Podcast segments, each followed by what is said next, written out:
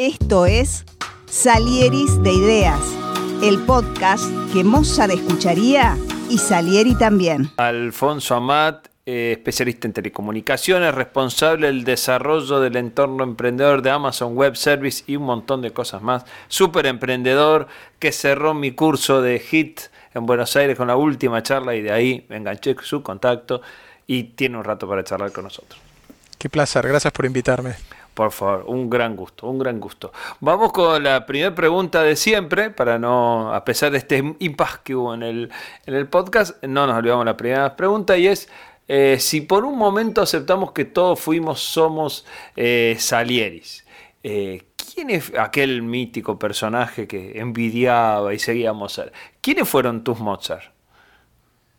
Mira, hubo muchos, pero hubo un personaje Mike Cassidy, allá en 2012, tuve la suerte, 2011, tuve la suerte de ver una presentación de él en Endeavor y me voló la cabeza. Es un tipo, es un emprendedor serial, hizo cinco startups, desde espaciales a B2Bs y B2Cs, eh, y el tipo abre la conversación, abre la presentación en Endeavor diciendo que el arma letal, el arma diferencial de las startups es la velocidad. Y me di cuenta que a partir de ahí me transformó la vida. A partir de ahí, las decisiones que tomé en un montón de cosas tuvieron mucho que ver con eso, con la velocidad, con entender, buscar eh, el producto mínimo viable en velocidad. Y después mirando startups exitosas y mirando todo, me di cuenta que realmente es lo que hace la diferencia. También hay dos personajes más tres personajes más, dos del mundo de la literatura que me encantan y que me inspiran y que me rompen la cabeza. Hay un tipo que se llama Ted Chiang, es un gringo que escribe de ciencia ficción y que la verdad que eh, cada vez que lo leo, hasta pienso a veces que me gustaría, digamos, si no me hubiese dedicado a la tecnología, me hubiese gustado dedicarme a, escribir porque es un, un, tipo que mueve la cabeza. Y de la misma línea hay un tipo que se llama Sixin Liu, un chino eh, que escribió El problema de los tres cuerpos, que creo que ahora Netflix va a sacar una serie de él, que también es esa gente que la mirás y me encanta la vida que hicieron, estudiaron ciencia, se dedicaron a escribir y divulgar, y la verdad que transforma el mundo.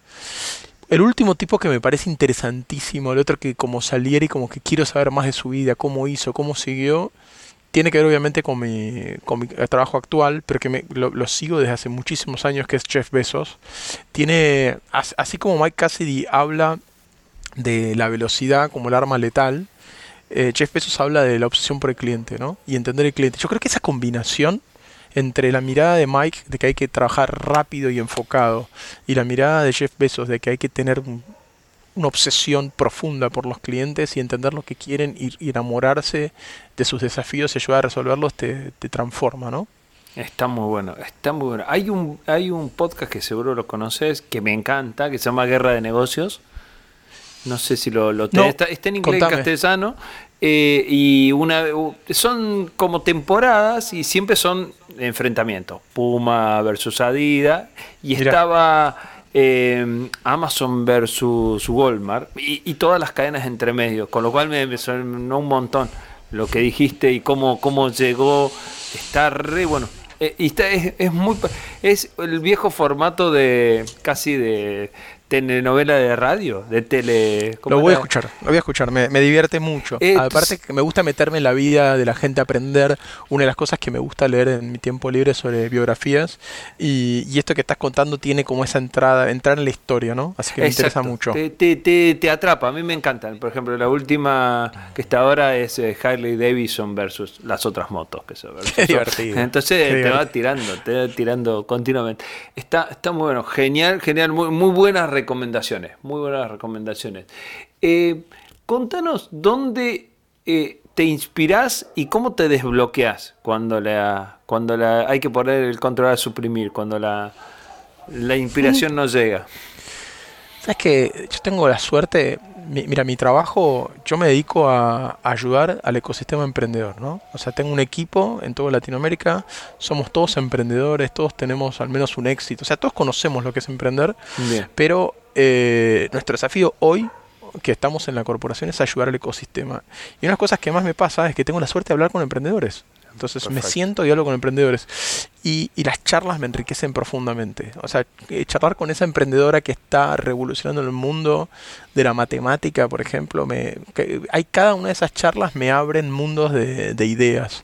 También me pasa que por mi trabajo muchas veces hablo con grandes corporaciones, como empresas medianas, y cuando me cuentan sus desafíos es como que se me van disparando ideas y es como como que me siento lo que se dice en la jerga en flow, estoy ah, fluyendo, ¿viste? Estoy, es una cosa, soy muy afortunado, la verdad me pagan por hacer lo que más me divierte, así que es muy divertido. Está muy bueno, está muy bueno, genial. aparte es una de las formas que la gente que, está en creatividad además siempre dice, salir de hablar con otra gente, hablar con otras cosas, mirar otras cosas. Aparte que la gente siempre está dispuesta a hablar, ¿viste? O sea, y, y, siempre es una ayuda mutua. A mí me pasa muchas veces que yo hago coaching en startups y, y finalmente me dicen gracias y yo siempre les devuelvo el gracias y piensan que es como un cumplido, como un cumplido, pero es real. A mí me pasa, yo salgo súper energizado, aprendo, eh, siento que además les puedo contar lo que a mí me pasó como emprendedor, lo que yo aprendí a lo largo de mis rondas y todas esas cosas. Entonces es un, es un baile que me encanta, ¿no? Genial, genial. Ahí te, ya te meto en que nos hagas en resumidas líneas, porque está por están tus charlas y demás. ¿Cómo fue tu historia? ¿Cómo llegaste a donde estás? ¿Y, cómo armas tus equipos? Vamos, vamos a meter de dos preguntas en una. Uh. bueno, mira, yo soy un bicho corporativo originalmente, ¿no? O sea, estudié ingeniería electrónica, me especialicé en telecomunicaciones, trabajé en empresas, ¿viste? Desde telecom personal, cuando empezó en el norte y toda su, o sea, en el diseño de las redes. Después trabajé para el grupo Telefónica, para Accenture en, Inglaterra, en Alemania. O sea, era un bicho de corporación y me encantaba pero siempre soñaba con seguir los pasos de, mi abuelo, de mi viejo, que eran emprendedores, ¿viste? Habían tenido fábricas, habían liderado eh, equipos y habían con, el sudor de sus esfuerzos y sus riesgos y, lo que implica armar algo de, la nada misma. Y pasaba el tiempo y siempre soñaba con emprender y lo posponía porque la corporación me iba bien. Bien. Ahora, cuando nació mi primer hijo, estábamos hablando con mi esposa y, y mi esposa me dice algo así como, pero che, Alf, la verdad que eh, así no vas a terminar emprendiendo nunca, porque siempre hay una excusa, o sea, para el siguiente paso, siempre hay algo. Y me doy cuenta que es algo que siempre hablamos, o sea, desde que me conocía que yo siempre sacaba el tema. Entonces ahí hice un plan de salida con el grupo Telefónica, salí, hablé con mi jefe y salí un año después, para darte una idea, o sea, más o menos. Eh, en realidad la conversación empezó un poquito antes, ¿no? Pero estaba, mi mujer estaba embarazada y empezamos a hablar de este tema. Eh, bueno, resumen, eh, me animo a dar el salto eh, y me doy cuenta que yo quería hacer algo dedicado al mundo del entretenimiento, pero que vinculado a los temas que me apasionan. A mí yo soy un nerd de, origen, este, programos de los siete años, me gusta mucho la programación, pero me gusta mucho la matemática, me gusta la estadística. Y, y entonces llamé a un, a un chico que le tengo mucho aprecio, este, Rolo Díaz, Rodrigo Díaz, que es astrofísico, se dedica, ah, se dedicó por mucho tiempo a buscar planetas y, empezamos a charlar de qué podíamos armar, de qué podíamos, cómo me podía acompañar. Se me ocurrió un modelo matemático que él me lo simuló en una noche y salió andando. Entonces esto indicaba que las condiciones estaban dadas para, dar el salto. Ahí llamé a un chico este, que yo respetaba mucho, que era un CTO, eh, muy experimentado, eh, Montes, que lo llamé y le dije, che, chabón, necesito que te me sumes. Le conté el proyecto, cómo quería transformar la televisión, el mundo del entretenimiento, los juegos. Y me dijo, dale, vamos. Iba sumando gente que fuese muy complementaria a mí, ¿no? Bien. Este, llamé a mi cuñado, eh, que no me podía, no se podía subir, no se podía subir como empleado, pero sí me podía acompañar, que es un especialista en marca o sea, él, era gerente general de, Interbrand y después tenía su propia, después se fue a Interbrand y puso su propia empresa de marca. Entonces me, acompañó en todos temas de negocio, de posicionamiento. Pero él, él era el único que no se sumó como empleado, llamémoslo así, ¿no? Y, con eso fui armando el equipo y con eso empecé a, recorrer el camino de emprendedor. Ahí fue ir, fueron seleccionados por Guaira, después invertidos por distintos personajes del ecosistema, desde gente como director de cine como Daniel Burman, a Laura Muchnik, Globant. Y después en el proceso Globant termina eh, apoyando una adquisición, entonces terminan comprándome la compañía esos fueron siete años de, la idea al crecimiento, a rondas, a crecer, a empezar en Argentina, terminar teniendo prácticamente todos los canales de televisión, por ejemplo, como clientes, a tener, eh, no sé, a Juegos Olímpicos como cliente, a, Lionel Messi, todo el tema de gestión de imagen y todo eso, eh, a Verizon en Estados Unidos, unos cuantos clientes en Brasil, y bueno, y Globant Mm, sugiere tomar la posición, y la primera posición mayoritaria, después comprar la compañía, que me pareció espectacular. Fue un, tiempo en que conviví como gerente general de lo que es Ayamat, que era como llamaba mi startup, y, como director en Globant. Y después finalmente eh, yo decido dejar que, digamos, que ellos sigan por su camino y yo tomarme un año sabático. Eh, eh, ahora, el año sabático duró un día. Creo que me acuerdo de la charla que cuando nos viste en, el hit. Es que es gracioso, esas cosas que pasan de la, vida misma.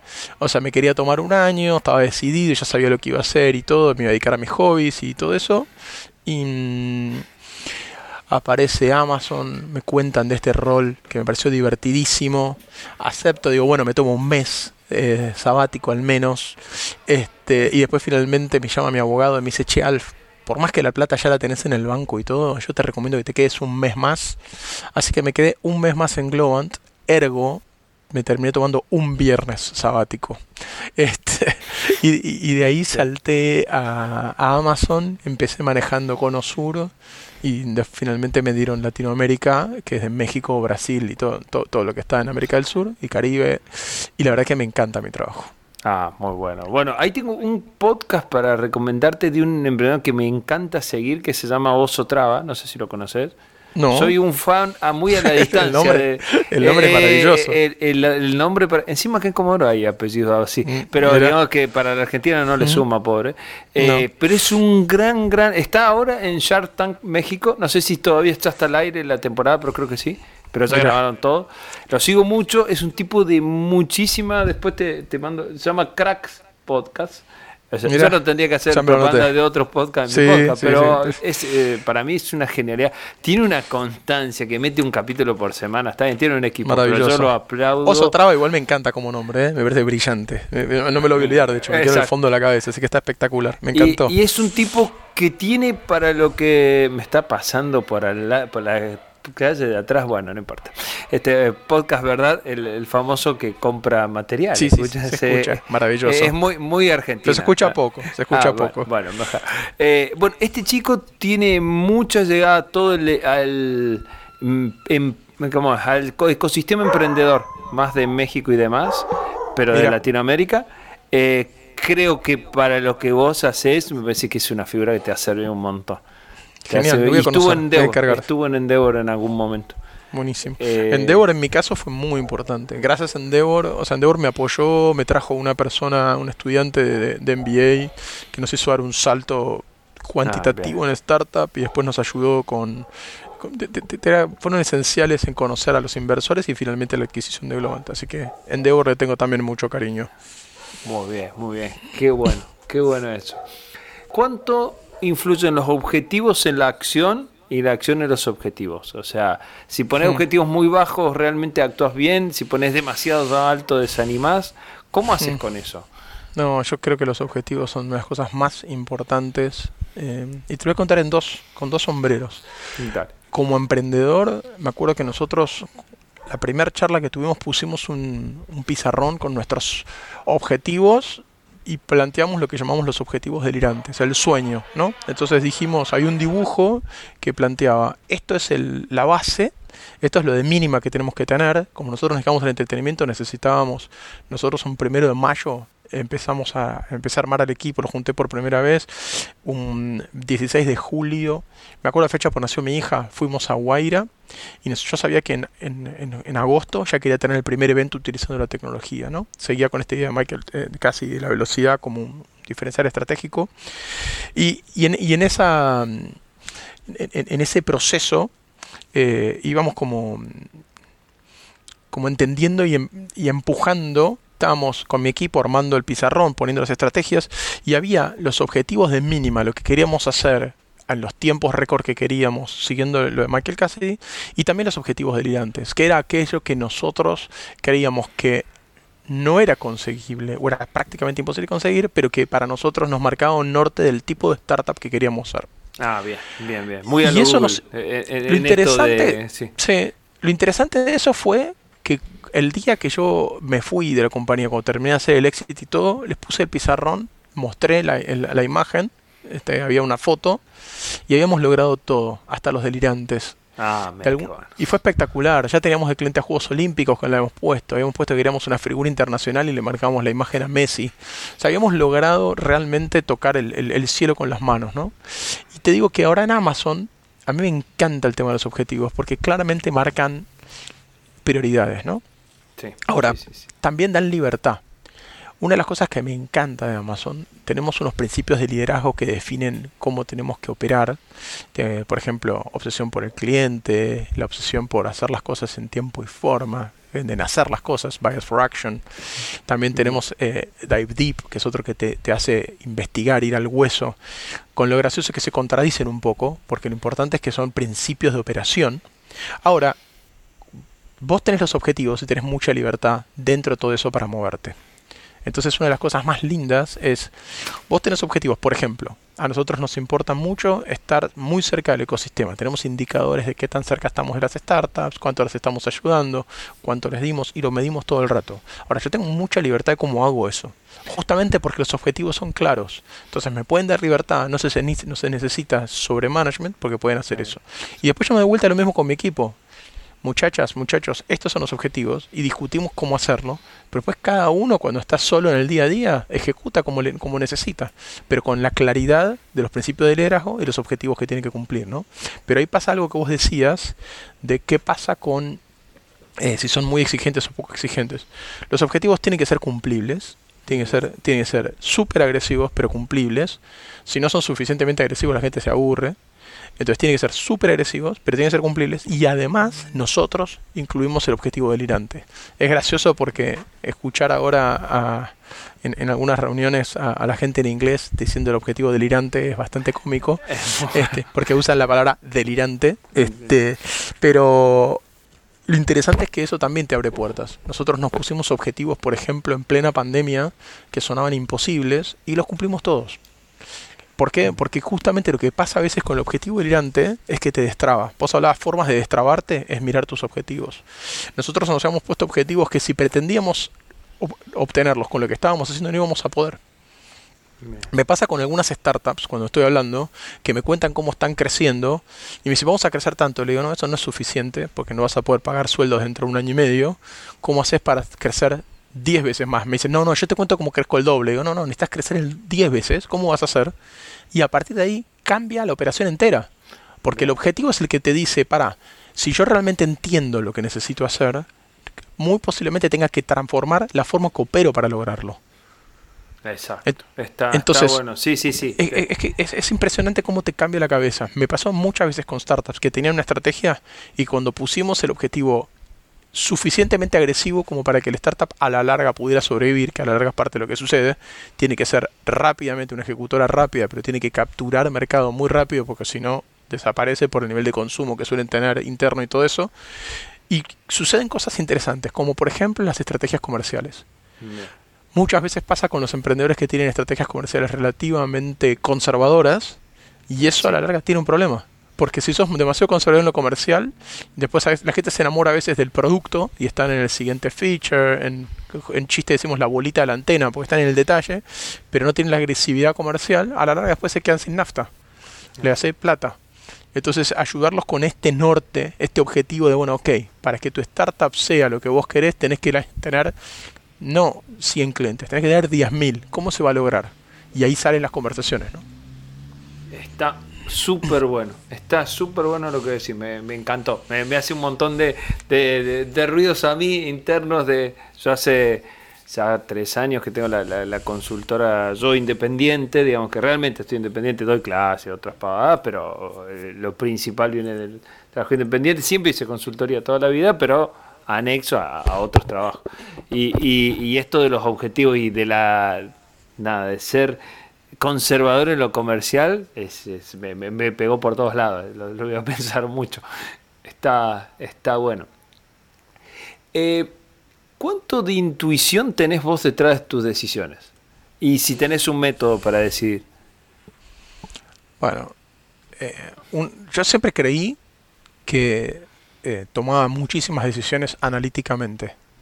Con el tiempo me di cuenta que me engañaba mucho, ¿no? Que había muchísimas veces que tomaba decisiones súper eh, intuitivas. y después le pegabas lo analítico arriba para decir que no había sido irracional. Sí, el famoso connecting the dots, ¿no? O sea, la historia sucedió y después que unirlo para atrás. Hay muchas decisiones, por ejemplo, yo lo veo en la gestión, justamente en la gestión de recursos humanos, yo tengo mucha, es un tema que me importa mucho, me importa mucho tener un equipo diverso, me importa mucho que todos puedan tener sus opiniones y para tener un equipo diverso tenés que saber que hay gente que le resulta más fácil hablar, algunas, algunas personas que son más calladas pero que tienen tanto que decir como los que hablan mucho. Y, y en ese esquema me di cuenta que yo necesitaba estar eh, atento de una forma no intuitiva intuitivamente resulta que te, pones a charlar, te, te, aflojas y quizás dejas a otras personas. Entonces hay toda una parte de cómo opero que es totalmente, entre comillas, robot. Tengo marcado, eh, tengo que hacer hablar a determinadas personas para que se sientan cómodas, porque si no, no, se, animan a interrumpir y los latinos a veces nos interrumpimos. Entonces, eso tiene, se mezcla, entonces ahí se empieza a mezclar la intuición con, con la, con, la ejecución analítica, ¿no? Y como así te doy un ejemplo, eso es una decisión microsegundos, como estás hablando. Estás en una reunión y estás diciendo, ahora le dejo al otro hablar, hago esto. Y después están las decisiones más difíciles. Las decisiones más difíciles uso un proceso que está bastante bueno, que me encanta, que también lo tomé de Amazon. De hecho, lo, lo antes de entrar a Amazon, que es, el, es un proceso que se llama proceso con dos puertas o de una puerta. No sé si lo escuchaste una vez. No, no, no. El proceso dice, si vos vas a tomar una decisión y vos podés, y, es una decisión de, de, dos puertas, le hace, vos la tomás, mirás, y si no te gusta, podés volver para atrás. No hace falta que te tomes tanto tiempo para analizar la situación. Exacto. Si es reversible. exactamente. El two-way door dice: si es reversible, no esperes a tener todos los datos porque va a ser tarde. Bien. Ahora, si es un one-way door, ahora si vos tomás una decisión y esa decisión después va a tomar mucho tiempo, mucha plata revertirla, sé más profundo en el análisis de eso que vas a hacer. Por ejemplo, cuando yo, durante pandemia, yo me fui a vivir al campo yo sabía que irme a vivir al campo tenía un impacto enorme por un montón de cosas. Me construí una casa en el medio, acomodé, me puse una antena de 60 metros de internet y todo. Pero también sabía que era algo que yo podía, dentro de todo, revertir. ¿Está bien? Sí, sí, sí, Entonces la tomé, pero la tomé un poco en caliente. O sea, yo sabía que no quería estar encerrado, sabía determinadas cosas y la hice. Ahora, si te fijas, es una decisión compleja, es irse a vivir a otro lugar. Pero también era verdad que en cualquiera de los casos yo podía volver. Entonces se podía revertir la situación. Distinto es cuando yo tomé la decisión, por ejemplo, ahora, después de que ya terminamos de pandemia y todo, los chicos fueron a escuela rural y todo eso, ahora volvimos a Capital, la decisión de colegio de los chicos la pensamos un montón con mi esposa y analizamos un montón de factores, qué era lo mejor para las particularidades de cada uno de mis hijos, para qué era lo que digamos, qué era lo mejor para ellos, qué era lo que podíamos manejar en términos de distancias. Y eso tuvimos una matriz de decisión, hablamos con un montón de gente y la decisión tomó meses, literalmente. Bien, bien. Sí, ahí no, si no es tan fácil, o sea, no es completamente irreversible, pero, pero tiene costo, tiene costo altísimo. Mucho. Es que justamente, como dijiste vos, no es que sea irreversible, pero el costo es alto, el costo es emocional, eh, y tiene. Pero déjame que te dé un ejemplo. Esto quizás parece como muy volado, así que te lo llevo a algo muy de, de una startup, que es la decisión del socio o la socia. Eso parece algo reversible, la gente a veces se lo toma muy a la ligera, dice, eh, bueno, si total empezamos a emprender con ella o con él y, veo que nos entendemos, pero tu socia o tu socio es tu pareja en algún lugar, porque te vas te va a acompañar en todas. Te va a acompañar en las buenas y en las malas. Y en el caso de mi startup, pone que fueron siete años. Eran entonces, vos tenés que saber exactamente con quién vas a estar.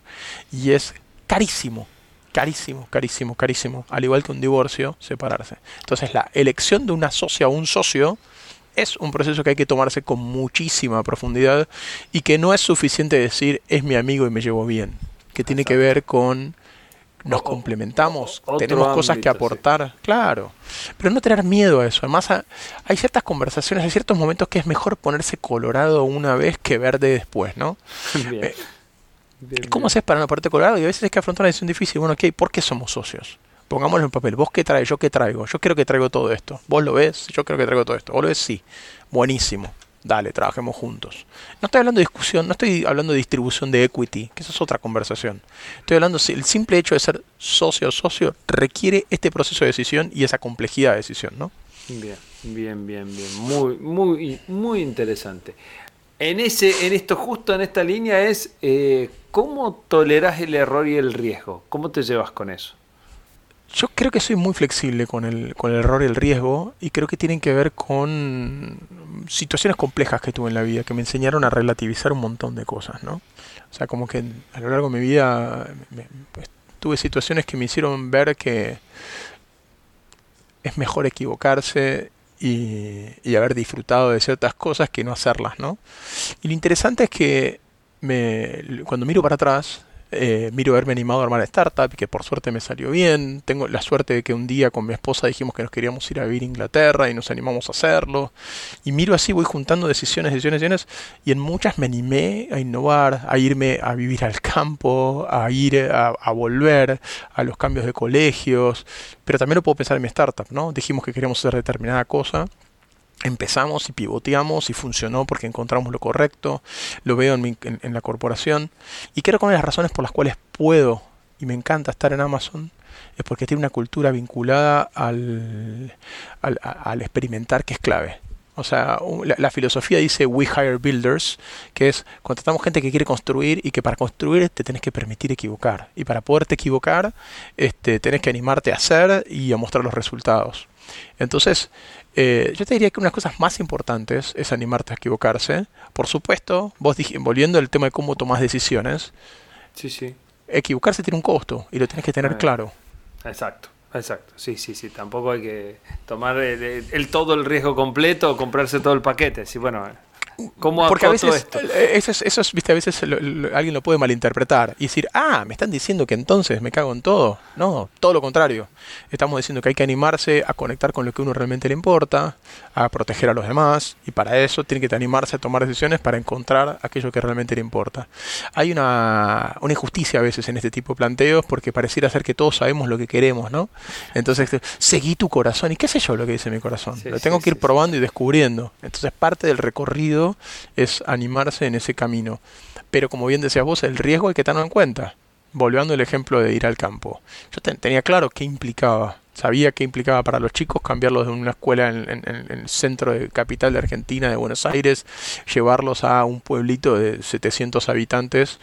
Pero bueno, yo sabía que, ah, por ejemplo... ¿Dónde te fuiste? ¿Se puede preguntar? Sí, sí, sí, por supuesto. Nosotros fuimos a, un lugar entre San Pedro y Arrecifes, eh, ah, donde el, más o menos me ubico donde Más o menos es relativamente es relativamente cerca de capital, son 200 kilómetros, pero para darte una idea, la casa más cercana de nuestra casa estaba a 4 kilómetros, o sea, la familia más cercana estaba a 4 kilómetros, ah, el colegio a 20 a 20 kilómetros y eh, el, de, el, colegio rural de gente de, de pueblo, ¿no? Bien.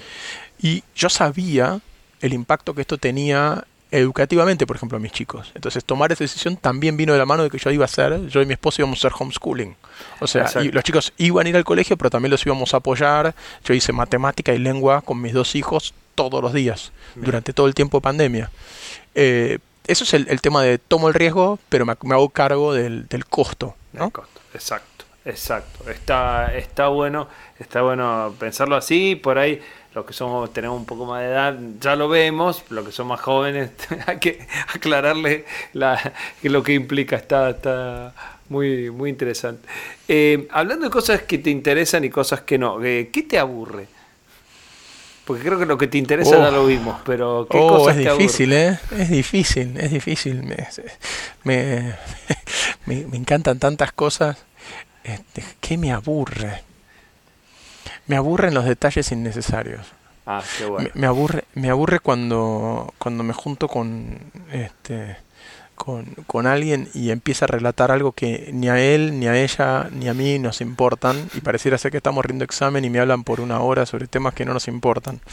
Me encanta escuchar la pasión de otros, ¿no? O sea, cuando alguien me cuenta, y eso puede estar muy distinto a lo que a mí me guste. Exacto.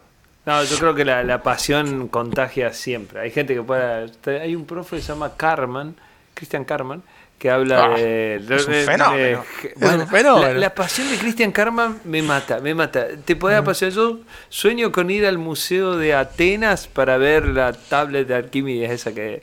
No, él es extraordinario. Él es extraordinario y te contagias de solo escucharlo. Y cuando te cuenta. Pero no solamente la tabla de Arquímedes, pues también da charlas sobre, por ejemplo, cómo funcionaban los escribas. Exacto. Hay una de por qué los griegos. Los, sí, los griegos, no me acuerdo bien, eh, cuáles dibujaban mal. Exacto. Eh, eh, pero está la pasión que, nada, te tiene que seguir gustando. Por ahí uno no Familia de genios, ¿no? Porque la hermana también es extraordinaria. Sí, ah, mira, no lo tenía, no lo tenía. Sí, sí, María Carman, también extraordinaria. Uso un mini podcast que a veces para dar algunas charlas o cuando hago algunas charlas en la empresa que eh, habla de, ¿cómo es? un astrónomo que trabajó, Tico Brahe puede ser, que tiene un podcast cortito, cortito en, en el Instituto Baikal que son los chicos que también están en Terrier Blatt, que es eh, el astrónomo que vino antes que Kepler, que se tomó 30 años de registrar la posición de Saturno. 30 años. Entonces cuando ese, yo siempre le hago de la importancia de los datos. O sea, después Kepler va y, y, revoluciona y dice, no, las, las, órbitas no son circulares, son elípticas. Porque toma los datos de este pibe. Pero tenía los datos. Yo siempre digo, es, la muestra de que los datos importan. El tema es que como uno tiene la cabeza para interpretarlo. Total, no todos somos Kepler, pero... Pero todo eso viene de Christian Karma. Yo digo, ese es el, el ejemplo, mira, está buenísimo, está buenísimo y, sí. Entonces, ¿qué me aburre? me aburre la, eh, el desapasionamiento, sería la respuesta breve. Perfecto, perfecto. Em, ¿Cuánto influiría para vos el contexto en generar creatividad? Y si, si influye, ¿cómo crearías un contexto creativo? Uy, qué difícil. No lo sé. Me parece que mucho, yo lo veo ahora con el famoso tema de que en pandemia mucha gente se empezó a trabajar de forma remota y me doy cuenta ahora que vengo más seguido a la oficina, este, por gusto, y me di cuenta de la serendipia que sucede solamente por encontrarme con gente y hablar. Sí. Eh, entonces hay algo de, de, poder hablar, ¿no? de generar entornos donde la gente pueda charlar. Cuentan que en el proyecto Manhattan una de las cosas más importantes era cómo generar la cafetería para que entre los nerds se sienten, se encuentren y charlen. Entonces, parece que una de las cosas que más gastaban eh, en el proyecto Manhattan después de los gastos en, plutonio y uranio eran en azúcar y té. Y cuando alguien dice, no, pero, pero ¿cómo estás loco? ¿Cómo alguien dice, che, hay que recortar los gastos? Y otro dice, no, no, no, ellos son científicos que transforman azúcar en teoremas, no, no lo toquen. Y en realidad yo creo que eh, son científicos que gracias al azúcar tienen interacciones sociales y gracias a interacciones sociales hacen magia, ¿no? si vos te mirás, proyectos como el proyecto Manhattan requirió de muchísima interacción. Y al menos en mi experiencia, casi todos los eurekas tuvieron que ver con conversaciones. Todos esos momentos apasionantes sucedieron porque pensando con más gente eh, descubrimos cosas. Después cada uno tiene su mérito individual, ¿no? Cada uno dice, bueno, a mí se me ocurrió esto, lo otro, pero da lo mismo. Para mí el gran disparador es la interacción humana, ¿no? El espacio para charlar, me gustó. Hay un libro que seguro lo conoces, que es de dónde vienen las grandes ideas, que está la charla TED. No sé si ah, se me va el nombre, después te la mando, que es genial que habla también de, de cuando se creó el, los, cuando estaban los satélites y cómo se, se logró determinar el GPS o terminar inventando el GPS y justamente tiene que ver con esto, mira. Ah, creí que lo, creí que lo traías de ahí, mira. No, oh, no. buenísimo, te lo voy a mandar porque te va a encantar. Em, vamos a, otra pregunta medio de que, que, va a caer por ahí o por ahí es lo que vos me estás contando. ¿Con qué persona del mundo actual viva estamos hasta ahí, te la conseguimos, pero tiene que estar viva, eh, te podrías tomar un café como para charlar. Ah, pensando así en voz alta, hay dos personajes que me, encantaría eh, conocer. Uno, yo soy un melómano, me fascina la música de todo tipo. Y, y, Brian May es un tipo que me encanta como guitarrista, como, bueno, es ingeniero electrónico, diseñó sus propias guitarras, es un tipo con el que me encantaría tomar un, café, conocer, que me cuente sus aventuras y, sus quehaceres. También eh, y además es muy curioso, ¿no? Y en el mundo de la curiosidad, eh, para mí el emblema, o uno de los grandes emblemas de la curiosidad hoy es Elon Musk. Es un tipo que ah. me, me, cae muy, muy, muy interesante, cómo piensa. Mismo cuando a veces no estoy de acuerdo en algo, igual me hace pensar. Entonces es una de esas personas que... Eh, es alguien que, no pasa desapercibido, ¿viste? Lo que acaba de hacer ahora con Twitter, con la... uno puede gustarte o no, pero el tipo eh, no hizo la plancha. Total. se compró Twitter y hizo la plancha. Me pasa que tengo además, yo siento, y hay que verlo con el tiempo, ¿no? Pero estas, estos personajes públicos, pero por lo que he visto, yo siento que tengo valores muy alineados. Eh, siento que valoro cosas muy parecidas, me parece muy importante justamente la libertad, me parece muy importante que la gente pueda decir lo que piensa. Tengo mucho miedo a veces a, a, la cultura de la cancelación que no permite a la gente decir lo que piensa.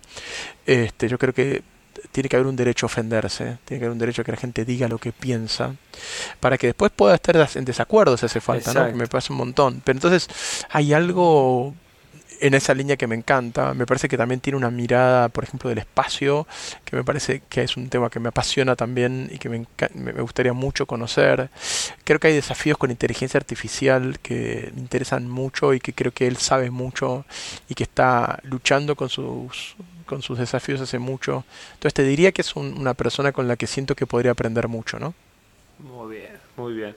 Me gustó. Habría un par de temas ahí como para seguir para dos podcasts más, pero vamos, vamos con la línea de ¿qué ideas te parecen a vos, Alfon, que la, que la van a romper en los próximos 10 o 20 años?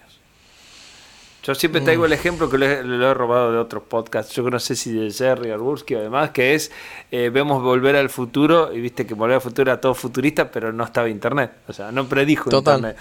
Entonces, ¿qué, te parece que, que, la va a romper? Y yo guardo todas las ideas de mis entrevistados y después digo, lo dijo primero.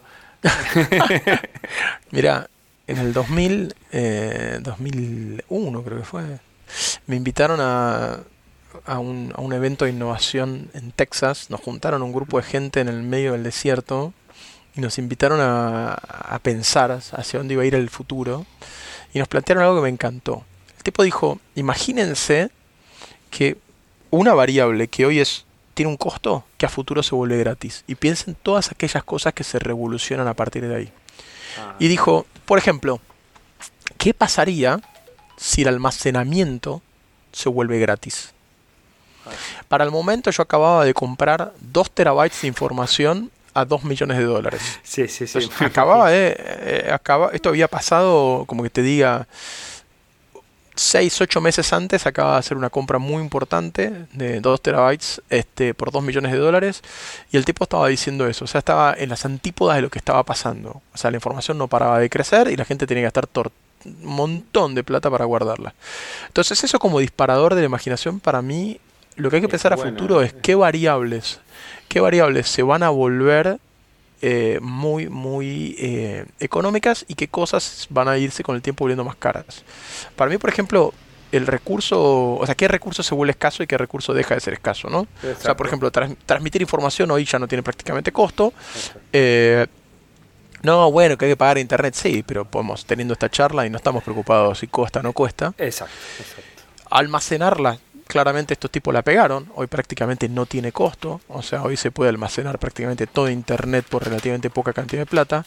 Yo creo que en los próximos 20 años hay muchas cosas que se van a volver completamente gratuitas, que tienen que ver con las primeras interfaces de interacción. ¿Qué quiero decir con esto? Eh, hasta hace poco había muchas cosas que te las, las, te las terminaban resolviendo humanos. ¿No? O sea, el alta la tarjeta de crédito. Y con el tiempo eso fue desapareciendo. Yo creo que el 95% de las interacciones humanas para acceder a servicios se van a volver gratis. Y va a empezarse a transformar en, en, un objeto preciado lo físico. Perfecto. entonces, yo, entonces yo creo que por ejemplo, el otro día estaba hablando con un amigo que estaba acomodando su casa y me decía, todos estos libros se los voy a donar porque eh, los tengo todos en el Kindle. En el Kindle, sí. claro, yo digo, es gracioso porque yo también tengo todo en el Kindle, sin embargo... No, dono lo en el mundo de, Pero, pero porque, me, porque hay algo del, de mi lado lúdico, te diría, que me gustan los objetos. Exacto. Y, y yo creo que ahí va a haber algo eh, en los próximos 20 años que va a tener que ver con eh, revalorar el mundo físico, donde todo lo, lo, virtual se va a volver espectacularmente bueno y accesible, me parece que lo físico va a tener un, un renacimiento y los servicios vinculados a lo físico.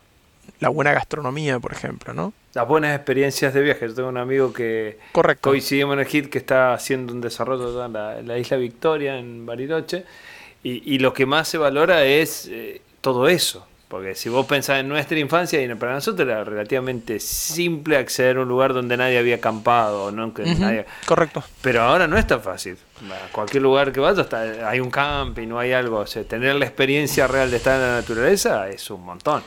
Algo pero para antes era super Pero fíjate en esa línea, ¿no? Fíjate en esa línea. Porque más que. No, no solo lo pienso en lo en, lo físico, en, esa línea del turismo. También lo pienso en, el día a día. Yo te contaba que en el plena pandemia hice las valijas y me llevé a mi familia entera, nos fuimos a ir al medio de la nada misma. Y yo seguía conectado con el mundo, seguía conectado a internet, seguía comprando a través de Mercado Libre. Eh, me parece que otra cosa, en 20 años vamos a tener más de eso. Un, resurgimiento de, animarnos a, explorar más el espacio. Que suena contradictorio, ¿no? Hasta al, a la, virtualidad. Sí, eh, en, chiste con un amigo le llamamos real virtuality. Eh, hay, hay, algo de la mezcla entre la, experiencia virtual y, la real que van a converger de, de formas muy interesantes. Imagínate, por ejemplo, el mundo del deporte donde vos puedas estarlo viendo y vivir, vivirlo desde adentro.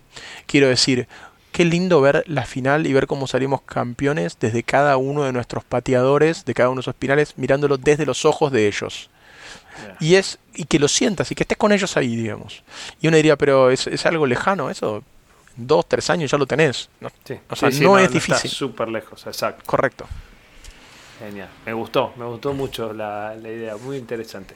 Eh, para antes de ir terminando, tres o cuatro preguntitas, estamos, estamos bien de tiempo, ¿estás bien? Sí. Tenemos cinco o seis minutos que nos. Fenomenal.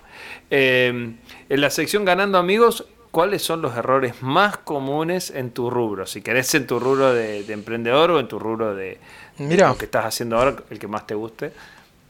El error más, el, error, el error más común de las startups es enamorarse de la tecnología por sobre el problema. Bien. El, el, otro día leí un dato que decía que entre el 60 y el 80% de las startups, cuando descubren por qué le fue mal, aquellas que le fueron mal, es porque no había mercado interesado en su producto léase, no se tomaron el tiempo profundo de enamorarse del problema por sobre la solución tecnológica que tenían, ¿no? Le gustaba más el cómo que el qué. Claro, claro. Y a mí me pasó al principio. Yo cuando, yo te dije, soy un nerd, eh, y lo primero que me pasó fue que estaba enamorado de cómo lográbamos interactuar en tiempo real y las estadísticas hasta que me di cuenta que el negocio no estaba ahí y que yo necesitaba hacer un balance entre lo que me apasionaba y lo que me pagaba la fiesta. Eh, ese, ese pivot yo lo veo muchas veces con mucha, mucha gente que se enamora de, uh, vamos a meter inteligencia artificial. Y es como que quieren meter, viste, quieren martillar con, el celular. Exacto, Bien, Entonces, el, error más común para mí en el ecosistema emprendedor es no, no, tomarse el tiempo de entender el problema, de enamorarse del problema y de hablar constantemente. Y el segundo tiene que ver con la velocidad. Yo me encuentro con gente que me hable, me dice, bueno, estoy probando, estoy construyendo esto hace dos años.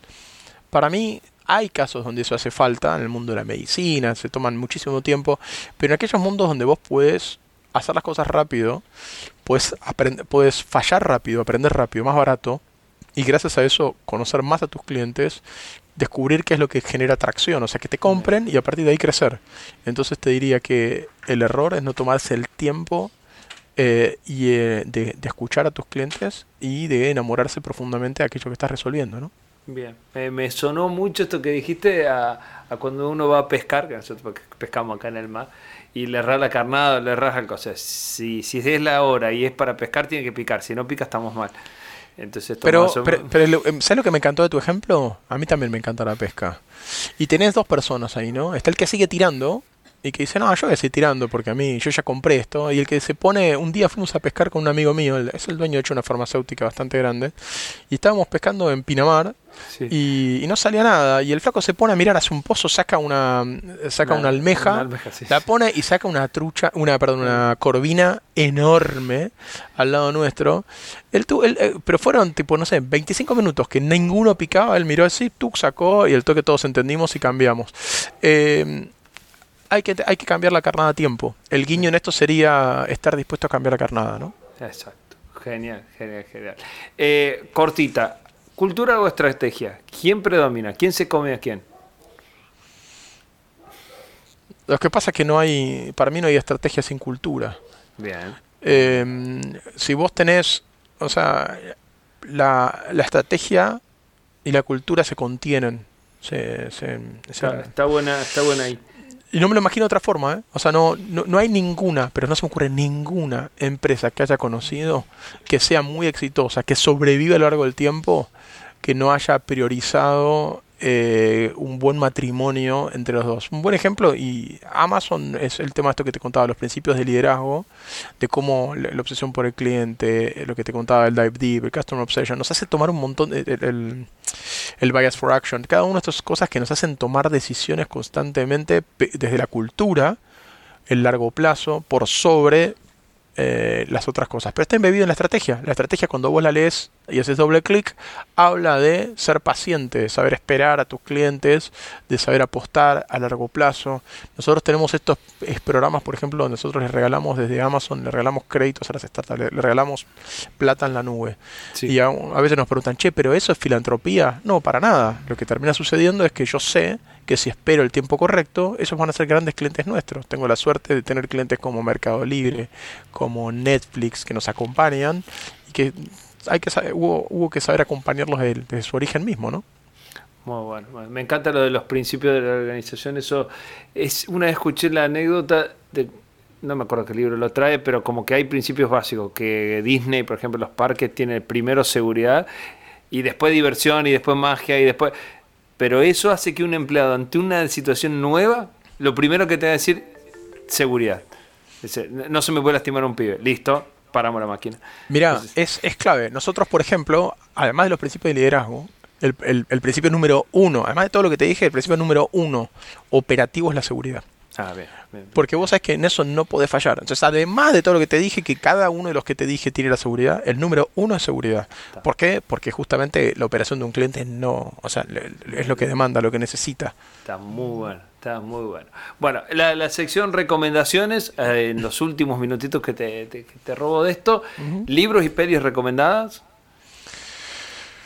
Mira, yo te contaba hace un rato sobre dos escritores que me vuelven loco, o sea que me, abrieron la cabeza. Ted Chiang, que es americano, y que escribió, por ejemplo, hay una película que se llama La Llegada, eh, muy buena, y que está basada en un cuento de él. Tiene un libro que se llama Story of Your Life, eh, y está en castellano también, eh, que me encanta, son cuentos cortos. Y después Cixin Liu, que escribió El problema de los tres cuerpos, es un escritor chino es interesante la ciencia ficción vista desde un chino que empieza en la revolución cultural china, es apasionante y tiene una mirada del mundo interesante.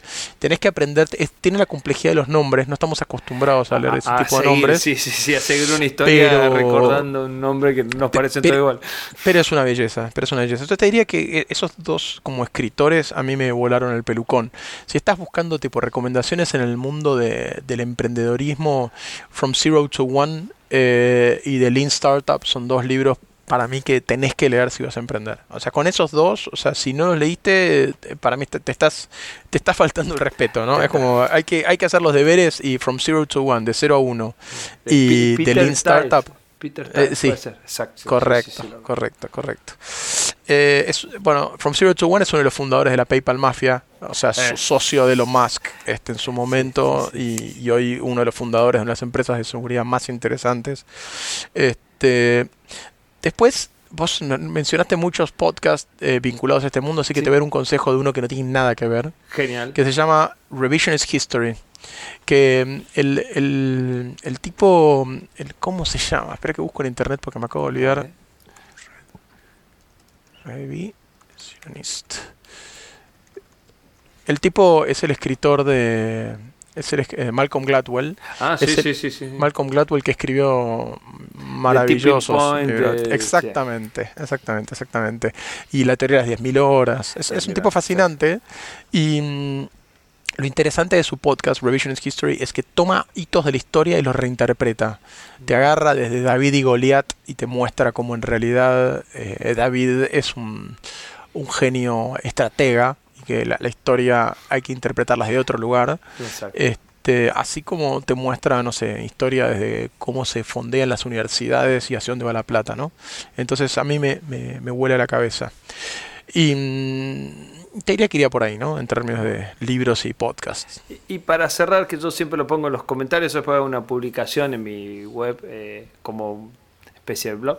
Eh, una canción, que después la copiamos y lo pegamos de YouTube dando vueltas por ahí. Ah, una canción. O, Qué difícil. o un autor, o un cantante. Mira, te voy a tirar tres. Yo soy un, apasionado de la música, son las cosas que más me movilizan en la vida. Te voy a tirar tres líneas distintas. Dale. Eh, sí, sí, Para mí, la madre del rock and roll, la creadora de prácticamente todo lo que pasó, es Janis Joplin. Ah, Janis Joplin. Una maravilla. Escúchenla, tomen ese tiempo. se van a sorprender de la cantidad de canciones y cosas que ya conocen y que no sabían que era de ella. Después, por eso me tropecé con una cantante amateur que se llama Valeria Castro. Eh, que me encantó, me pareció una cosa increíble. Y después una banda que encuentra, escuchan mis hijos, eh, que se llama Alan Sutton y las, las, criaturas, las criaturitas de la ansiedad, o sea, ahí tenés tres cosas que no se parecen en nada y que son espectaculares como para explorar distintas cosas de la música. Genial, genial, perfecto, perfecto. Gran, gran cierre de, todo esto. Y bueno, con esto te doy las gracias. Gracias por tu tiempo, Alfonso. Eh, sé que estás no, muchas cosas y muchas gracias por compartir. Así que bueno, pronto tendremos este episodio para, para compartir con todos. Muchas gracias. Espectacular, igualmente. Gracias por compartir. Así que bueno pronto tendremos este episodio para, compartir con todos. Muchas gracias.